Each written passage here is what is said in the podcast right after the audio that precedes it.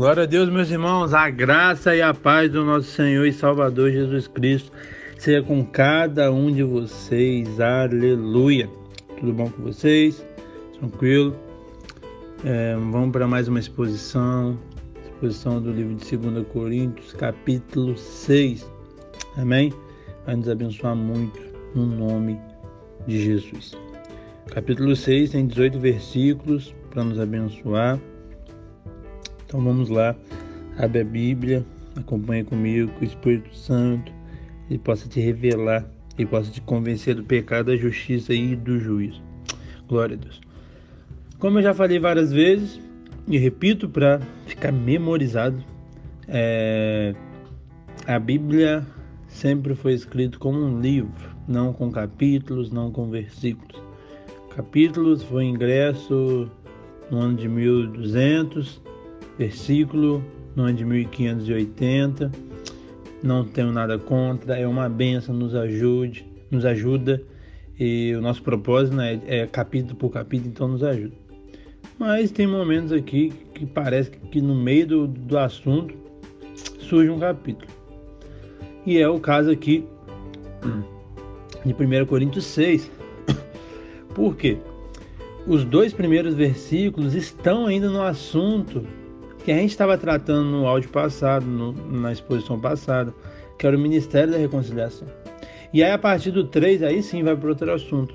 Tá bom? Então vamos continuar tratando nesses dois versículos e depois já vamos para outro assunto. E aí, no capítulo 5, como vocês sabem, está falando do Ministério da Reconciliação. Então, que, que Jesus é essa ponte, que Jesus é, foi esse agente, que Deus veio atrás da gente, que nós temos um, um privilégio, uma responsabilidade de anunciar essa graça maravilhosa e tal. Nós somos justiça de Deus, Ele imputou a sua justiça em nós. E aqui no verso 1 e 2 vai falar algo. E o verso 1 vai falar o perigo de receber a graça de Deus em vão. Olha o que fala, vou ler aqui. E nós, na qualidade de cooperadores com Ele, também nos exortamos para que não receber a graça de Deus em vão. Então, isso que Paulo está falando, está falando aqui de dois perigos. Primeiro, não receber a graça de Deus em vão. Isso acontece com muitas pessoas. E isso revela né, no nosso coração, isso revela que realmente a gente não foi salvo, não foi alcançado, porque a gente vê essa graça maravilhosa e, e não mudar e não se transformar está em vão. Infelizmente as pessoas acham que não entendeu essa graça. E Paulo fala do perigo de adiar a decisão, verso 2. Ele fala: Eu te ouvi no tempo da oportunidade, de socorrer no dia da salvação. Eis agora o tempo sobremodo oportuno, eis agora o dia da salvação. Então, meu irmão, não, é, não adia uma decisão que você tem que tomar hoje. Se arrependa hoje, se reconcilie com o Senhor hoje, pregue hoje, ame hoje, perdoe hoje. Amanhã, meu irmão, não existe. Amanhã não existe. O ontem já passou, o amanhã não existe. Tem um hoje. Tudo que você tiver que fazer, faça hoje, em todas as esferas da sua vida. Amém? Entenda isso. E aí agora no capítulo, no verso 3, já vamos mudar de assunto. Paulo vai falar de uma tempestade de problemas, aqui do 3 ao 13. E aqui especificamente do 3 ao 5, Paulo vai falar quando o mar da vida cristã ele começa a se revoltar. E aí acontecem vários conflitos em nossa vida. Verso 3 está escrito assim: é, não dando nenhum motivo de escândalo em coisa alguma, para que o ministério não seja censurado. E aí, mediante isso tudo, Paulo vai falar de vários conflitos que acontecem na vida cristã. E o primeiro conflito que ele vai falar é, o, é os conflitos internos Amém? E o verso 4 vai falar sobre isso. Está escrito assim: pelo contrário, em tudo recomendamos a nós mesmos, como ministro de Deus, na muita paciência, nas aflições, nas provações, nas angústias. Aflições do grego klipis significa pressões físicas ou tribulações. Privações do grego anak significa as necessidades da vida. São aquelas é, cargas que, que são inevitáveis na vida. representa, representa mais ou menos assim é, as necessidades materiais, emocionais, físicas que todo mundo tem. A angústia de um grego aqui muito grande que eu não vou pronunciar, fala de um lugar muito apertado, um lugar angustiado. Aí o verso 5 já vai falar sobre as tribulações externas da vida. E está escrito assim: nos açoites, nas prisões, nos tumultos, nos trabalhos, nas vigílias, no jejum. Açoite, meu irmão, se tinha alguém com propriedade de falar de açoite, era Paulo. Ele foi açoitado, ele foi até apedrejado várias vezes na caminhada dele cristã, mas nunca desistiu. Prisões, Paulo foi preso, meu irmão, ele foi preso é, várias vezes. Ele foi preso em Filipe, Cesareia, em Roma. E mesmo assim você não vai ver ele murmurando, você não vai ver ele desanimando, você não vai ver ele blasfemando, desistindo. Ele perseverou tumultos. Paulo enfrentou várias multidões enfurecidas ao longo da trajetória dele. Tribulações naturais da vida cristã, como a gente leu aqui já no 5. É, trabalhos é, do grego kopos, que significa trabalhar até se fadigar. Vigílias que ele fazia várias vezes, jejum que ele se dedicava para se consagrar para a obra do Senhor. Amém? E agora, a partir do 6 e o 7, Paulo vai falar é, quando Deus nos capacita a enfrentar a tempestade na vida cristã. Então ele, ele nos é, proporciona qualidades. E aqui eu quero falar de três qualidades que ele nos proporciona. Primeiro, a qualidade que Deus nos ortoga na mente. Então ele vai falar assim: na pureza, no saber, na longanimidade.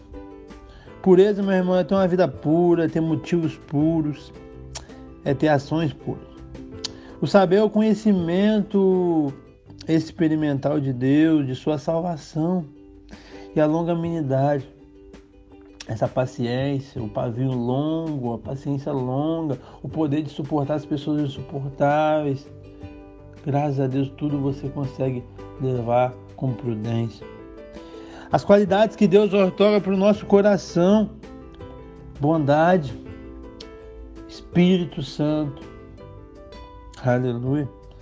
Então, bondade do grego totes é ser bom, é pensar mais nos outros do que em si mesmo. E o Espírito Santo, né, irmão? Sem o Espírito Santo, Nada pode ser feito, tudo é feito na dependência dele, no poder dele. E o amor não fingido, o amor verdadeiro, sem fingimento, mas o amor que Cristo nos orienta. E existem também as qualidades que Deus nos otorga para a pregação do Evangelho, que está no verso 7. E está escrito assim: na palavra da verdade, no poder de Deus, pelas armas da justiça, quer ofensivas, quer defensivas. Então, palavra da verdade, poder de Deus, armas da justiça. Tudo isso é para ser compilado para a pregação do Evangelho. Aleluia. Verso, 9, verso 8 ao 10 vai falar de grandes paradoxos na vida cristã. E Paulo fala assim: por honra e por desonra. Paradoxo, uma coisa e outra, 880. Ele fala honra e desonra. Por quê, meu irmão? Para Deus, Paulo era muito honrado, mas para o mundo era desonrado, era um doido. Depois ele vai falar ali por infâmia ou por boa fama. Então, ele era difamado na terra mas ele tinha uma ótima fama no céu. Ainda no verso 8, como enganadores ou como verdadeiros. Para o mundo, Paulo era um enganador, mas para Cristo ele era fiel. Verso 9, como desconhecido e entretanto bem conhecido. Meu irmão, ele não era conhecido de homens, mas o que nos importa não é ser conhecido por homens, e sim por Deus. Que Deus tenha misericórdia de nós.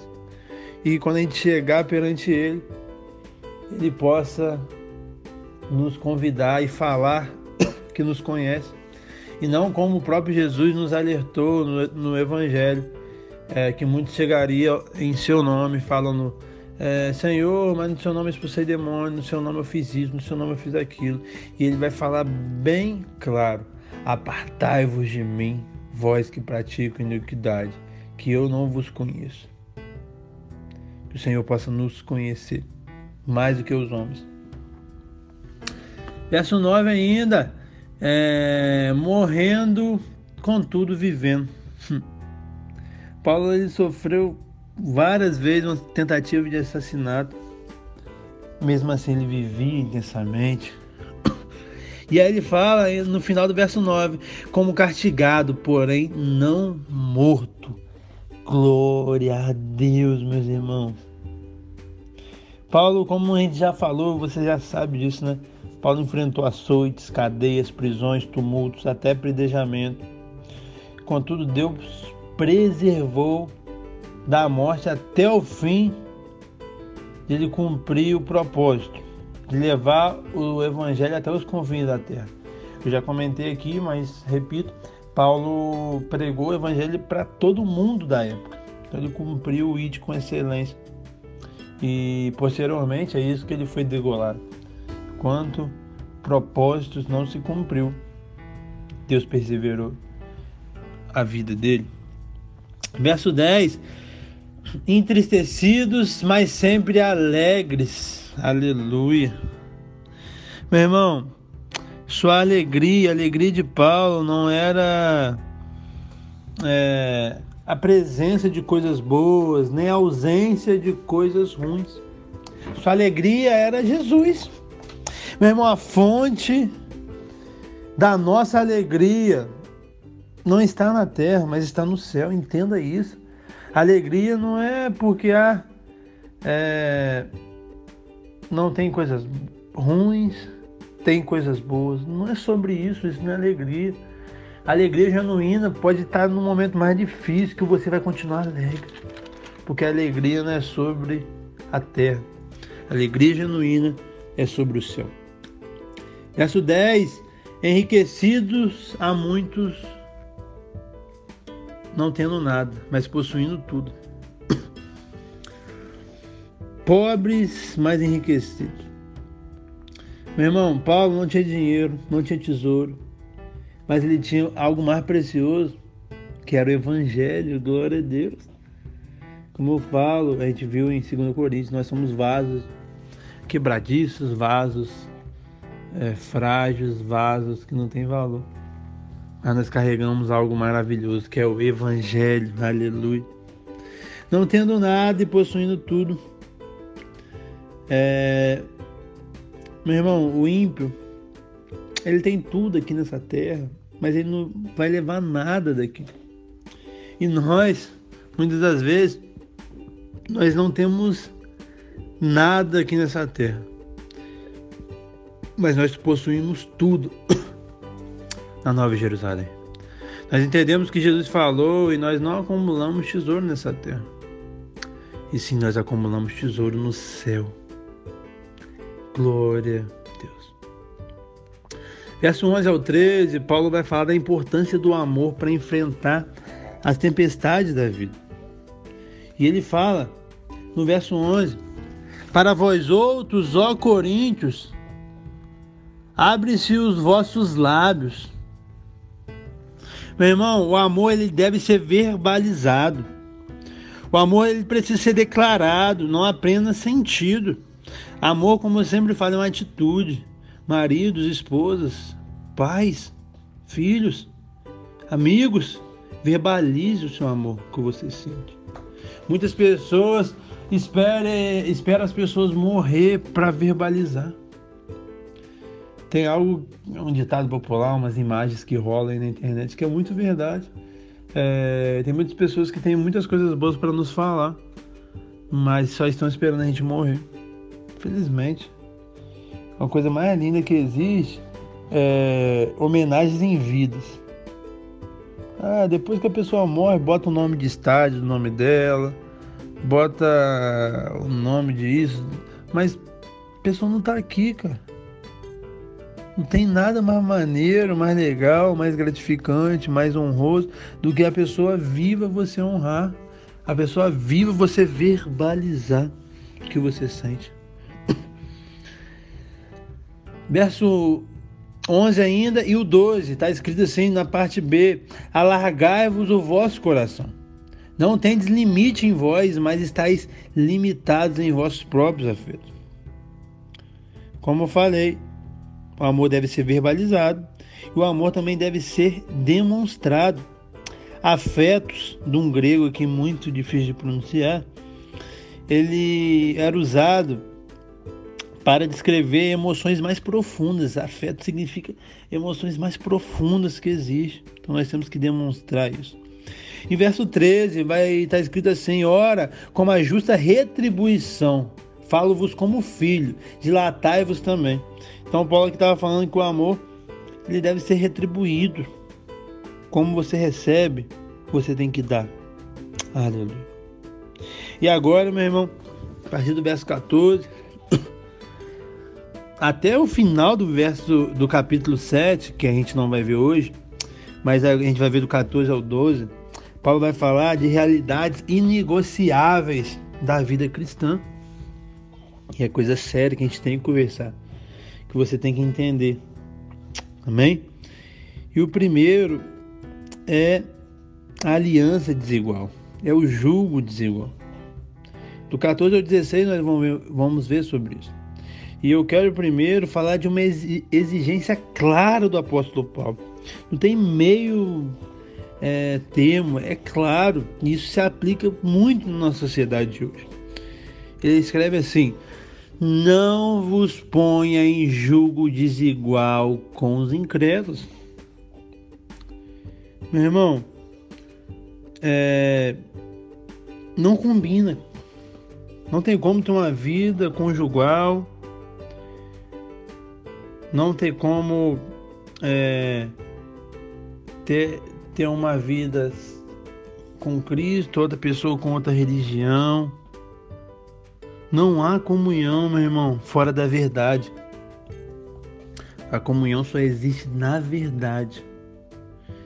Então, solteiros que estão me ouvindo, se a pessoa não for cristã, não se envolva. E aí agora, é, até ficando um pouco mais firme, porque é algo muito sério. Você vê casamentos se desfazendo por causa disso. Se a pessoa não for protestante, não se envolva. E dentro até das doutrinas dentro do protestantismo, tome cuidado. Porque batistas divergem com presbiterianos, que se divergem com pentecostais, que se diverge mesmo entre a gente. Quando é seita, então, então aí eu nem falo, não é possível. Mas até doutrinamente, estou falando que, que é impossível, mas tome cuidado, porque pode acarretar em coisas ruins no futuro.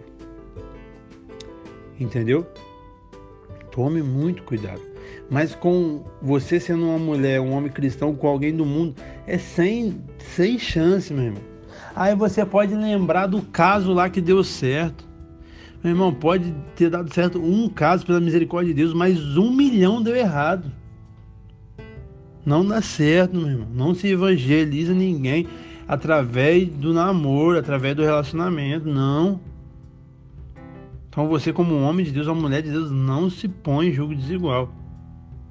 Outra coisa totalmente diferente é quando você já é casado, quando você já está no relacionamento e aí se converte. Aí não. Paulo fala para manter. Mas quem não tá, quem tá solteiro, meu irmão, apóstolo Paulo, eu, como ministro do evangelho, a gente quer te poupar de viver dores difíceis que você vai passar. E aí agora Paulo vai corroborar a argumentação dele. Ele vai dar vários exemplos. Ele fala aqui: portanto, que sociedade pode haver entre a justiça e a iniquidade? Meu irmão, comportamento moral. Tem como alguém ser um juiz casado com uma traficante, com uma pessoa que tem um serviço ilegal? Tem como um juiz? Não tem, não tem lógica. Não tem lógica. Outra coisa, que comunhão é entre a luz e as trevas. Paulo fala aqui do comportamento moral, da justiça e da iniquidade, e agora do comportamento espiritual. Meu irmão, onde a luz chega, as trevas precisam sair. Então não tem como as duas coisas, não combinam. Agora da esfera da, da autoridade, que é a harmonia entre Cristo e o maligno. Meu irmão, é impossível servir a dois senhores, você já sabe disso. Não tem como. Não tem como. Ele fala no, no 15 ainda, ou que união do crente ou do incrédulo. Meu irmão, não dá para fazer alianças com o incrédulo. Não dá. Você está dando murro, ponto de faca. Verso 16: Que ligação há entre o santuário de Deus e os ídolos? Meu irmão, e aí ídolos abrangem várias coisas, não só os de barro, mas dinheiro, prazer, coisas materiais. Não dá para colocar balança com as coisas de Deus. E aí Paulo conclui, ele chega numa conclusão e ele fala aqui, porque nós somos santuários de Deus vivente, como ele próprio disse: habitarei e andarei entre eles, serei o seu Deus, e eles serão o meu povo. Meu irmão, nós somos morada de Deus, nós somos povo de Deus, Ele é o nosso Deus. Como que a gente vai compactuar, viver com pessoas que não têm a mesma fé que a gente? E aí, Paulo fala de separações necessárias. E ele fala de duas aqui explicitamente. Ele fala de uma separação exigida no verso 17. Ele fala: Por isso, retirai-vos do meio deles Separai-vos, diz o Senhor, não toquei em coisas impuras, e eu vos receberei. Meu irmão, a igreja ela deve estar no mundo, mas o mundo não deve estar na igreja. E olha como um exemplo claro que eu posso te dar, talvez para clarear sua mente. Um barco, ele deve estar na água, mas a água não deve estar no barco. Porque se a água estiver dentro do barco, ele afunda. Se o mundo estiver dentro da igreja, a igreja, a igreja, se rui. Mas se ela estiver no mundo, ela vai impactar o mundo. Ela vai fluir, navegar no mundo como um barco. E aí ele fala: Serei o vosso pai, e vós sereis para mim filhos e filhas, diz o Senhor Todo-Poderoso. Meu irmão, na mesma medida que o crente ele se aparta do mundo, ele se aproxima de Deus, aleluia, é uma coisa linda. Deus não te dá nada que você não pode suportar. Não tem nenhuma provação, tentação que é maior do que a glória de Deus, do que a presença dele. Meu irmão, você acha que se você pedir ajuda para ele, ele não vai te ajudar a vencer as dificuldades da vida? Claro que vai. Peça. A igreja está aqui para isso, eu estou aqui para isso. Vamos juntos vencer todas as dificuldades que estão aí propostas para a gente. Amém? Que Deus abençoe sua família, sua casa. Você possa compartilhar né, esse episódio para mais pessoas serem abençoadas. Você possa viver em cima disso. Não viver em jogo desigual.